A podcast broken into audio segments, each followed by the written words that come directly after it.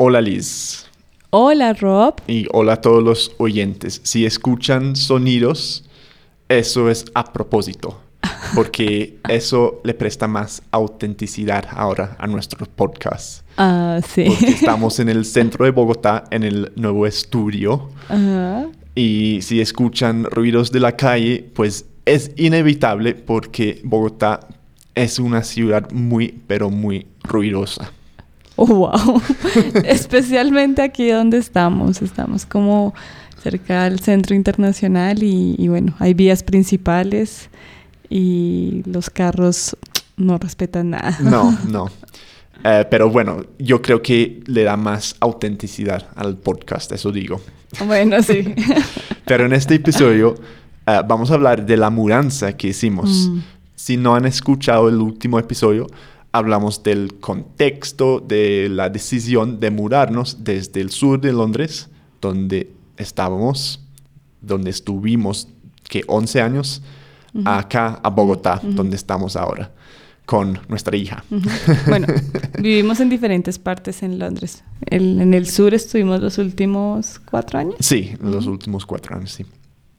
Pero bueno, un cambio muy grande. Entonces, en el episodio anterior hablamos de, del por qué. Y en este episodio vamos a hablar de cómo, pues, cómo fue ese, esa mudanza. Entonces, nos mudamos, ¿qué día? El 17. 17 de diciembre 2021. Cuéntame de los días antes de eso. ¿Cómo estabas? ¿Qué sentías? ¿Qué Previos. estabas haciendo? Como tal, la mudanza no me dio tan duro porque era cuestión de organizarse. Era cuestión de hacer unas listas que hice muchas. de hacer, tenemos que hacer esto, lo uno, lo otro. Un, un- un momento más complejo relacionado con la mudanza era más como dar la noticia a la familia de Rob, a nuestros amigos. Eso sí me generó de pronto un poco más de preocupación, eh, porque nosotros no estábamos tan seguros. O sí, está, sí lo queríamos hacer, pero estábamos pendientes de muchas cosas aquí en Colombia para poder dar ese paso. Temas como mi pasaporte, el tema del, de la salud acá en Colombia. Entonces, dar esa noticia, especialmente a los papás de Rob, fue, un- un- un- fue difícil porque pues eh, son- yo me siento muy cercana a ellos. Entonces para mí era como si de pronto sintieran que las estaba traicionando o algo así. Entonces era como esa parte emocional sí fue como un poco difícil. Pero ya ellos entendieron y, y bien. Y ya la parte de la mudanza, eh, pues sí fue como organizar todo lo de la casa, dónde íbamos a poner las cosas. Rob duró muchos días subiéndose al altillo sí. Para guardar algunas cosas, pero tampoco teníamos tanto, es decir, hicimos como un inventario, ¿no? Y de qué, cosas podíamos dejar. A la final creo que lo único que sacamos fue una cama, no recuerdo, Que sacamos, o sea, que votamos. que botamos o Sí, que tuvimos cama, que regalar. Sí, pues como tú dices, había una lista de cosas por hacer y cada cosa en esa lista generaba tres más tareas. O sea, se- una lista que expandía, expandía, se expandía.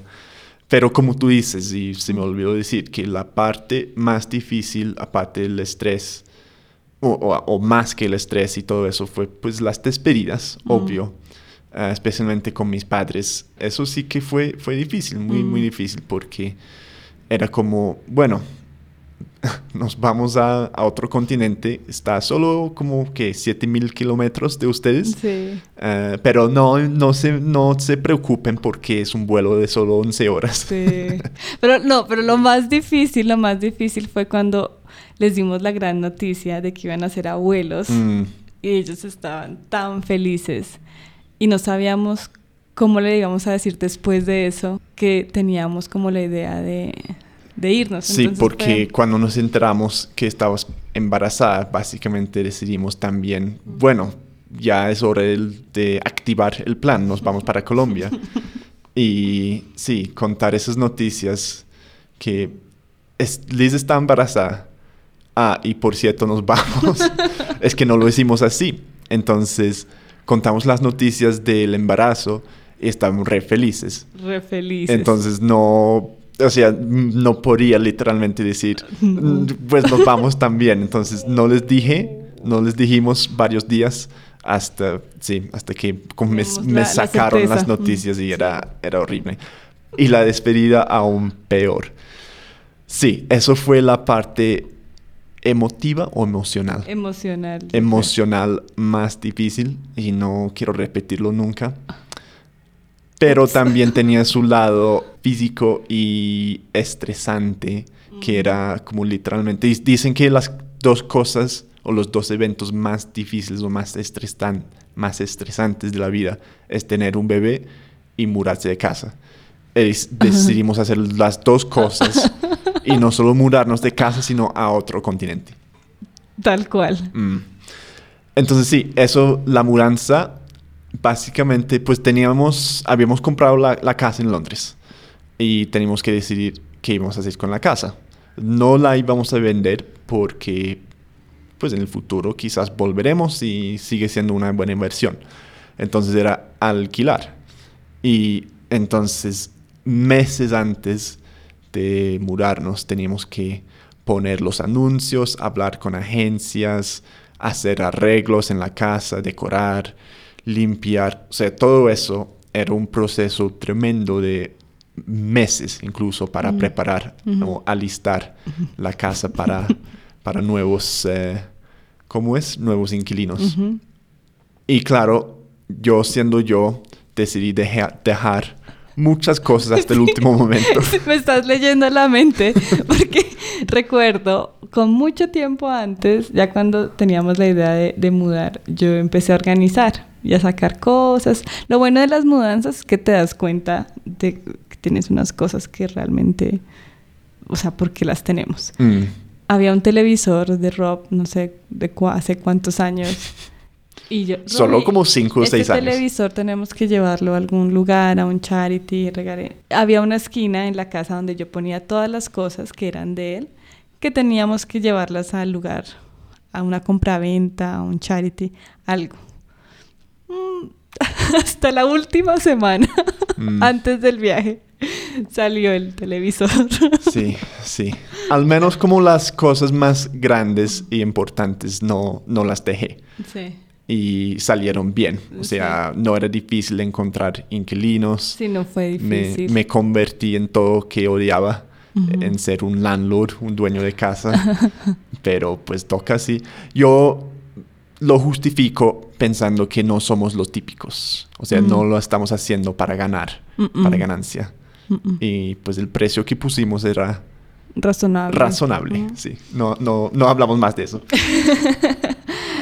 Sí, Eh, igual. pero sí. Y, y pues era lo que teníamos que hacer para poder dar este paso de, de tener nuestra experiencia de vivir acá de nuevo en Colombia. Sí, claro.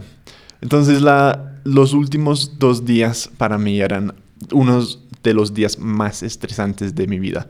Como les dijo, teníamos que, que subir todas las pertenencias al ático. ¿Cómo es? Buhardía. A la guardilla o al ático. Sala al ático. Y eso era subir una escalera. ¿Cómo se dice? Ladder. ¿Cómo es? Escalera. sí. Escalera. Poner una escalera. poner una escalera y subir cajas pesadas hasta ahí y no tenía luces ni nada. Entonces yo duré dos días subiendo cajas, Al organizando principio ese todo muy organizado. Yo ponía... eh, ay, se me fue la paloma. Labels. em, Etiquetas. etiquetas a, a las cosas para que todo, pues cuando volviéramos estuviera muy bien. Y Rob al principio siguió la instrucción, pero ya al final todo era subir, o sea, la idea era subir todo lo más rápido posible. sí. Es que suena obvio, pero uno no se da cuenta de la cantidad de cosas que uno Mm. tiene. Mm. Después de que 10, 11 años en Londres teníamos, y eso que somos bastante minimalistas, Sí. pero aún así teníamos un montón de cosas, los libros, como la tecnología, tenía dos cajas de cables. Sí. Y no sé ni si- siquiera sabía para qué son esos cables como tecnología que ya no existe. como dices, un televisor que nunca usamos. Sí. Pero no, es que los tengo que guardar, porque de pronto en cinco años pueden necesitar este cable Sí, Tenías uno- un bafle así como enorme. de la guitarra. Algo de la guitarra, sí. Sí, la- y dos guitarras que nunca toco. Pero bueno, esa última noche habíamos subido todo y la idea era dejar la casa desocupada. Pero claro, o sea, teníamos que estar ahí una noche más. Entonces, esa última noche, tú embarazada con, que Siete meses, Siete, siete meses de embarazo. ya bastante gordita. Ujú. Y solo teníamos una olla, un tenedor, una cuchara, el sofá cama. Sí. Sentí re como un pobre en ese Sí. momento. Ah, y el tablero. Un tablero con todas las cosas. Ah, sí, la lista, La las listas de Lizzie. Entonces, esa última noche tenemos el vuelo al día siguiente. Dormimos, comimos desde la olla, compartiendo la misma, el mismo tenedor. No me acuerdo que ni siquiera que comimos. Y dormimos en el sofá cama, Ajá. con todas las maletas ya hechas, todo, Todo listo. Y esa, esa noche no dormí más de 30 minutos, te, te- te juro, te lo juro. ¿En serio? No? Sí. Yo sí estaba tranquila porque como todo estaba en la lista, todo estaba organizado. Eh, yo creo, yo recuerdo que tú estabas era nervioso de que nos cancelaran uno de los vuelos, Ah, porque sí, viajábamos Londres, Madrid, Madrid, Bogotá. Sí, Entonces Robbie se le metió la idea, yo no sé por qué, que nos iban a cancelar el vuelo de Londres-Madrid. Pero que- recuerda porque esos eran días de pandemia. Sí. Pues ya no estaban, no era como plena pandemia. Mm. No, no teníamos el toque de queda ni nada Sí. así. Pero aún así estaban, estaba saliendo la, la nueva variante. Variantes, sí. el Om- Omicron. Entonces sí que había mucho riesgo. Y yo pensando, mira, ya tenemos un, un contrato con la casa. Todas las pertenencias están ahí arriba. O sea, todo está guardado. Liz ya tiene ocho meses. O sea, si nos cancelan un vuelo, estamos ¿Qué en, en Madrid, por ejemplo, ya no tenemos casa donde volver.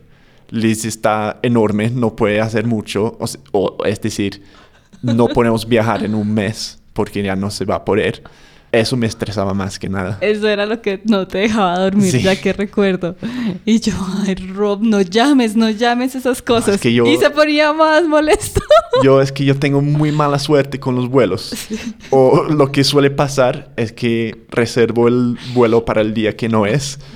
Me ha pasado dos veces en mi vida que llegué, llegaron al aeropuerto y me dicen, no, es que tú compraste el vuelo para el mes que viene. Un trauma con los vuelos. Yo he comprado vuelos para como el mes que no era. Y me han cancelado muchos vuelos.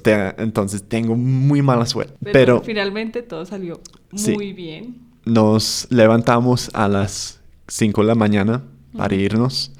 Y teníamos un carro alquilado y en camino, 10 minutos después de salir, después de tachar todas las cuadritas en tus listas, Sí. nos dimos cuenta de que Yo dije, bueno, Robbie, ya nos fuimos. Habíamos andado 10 minutos tal vez desde la casa.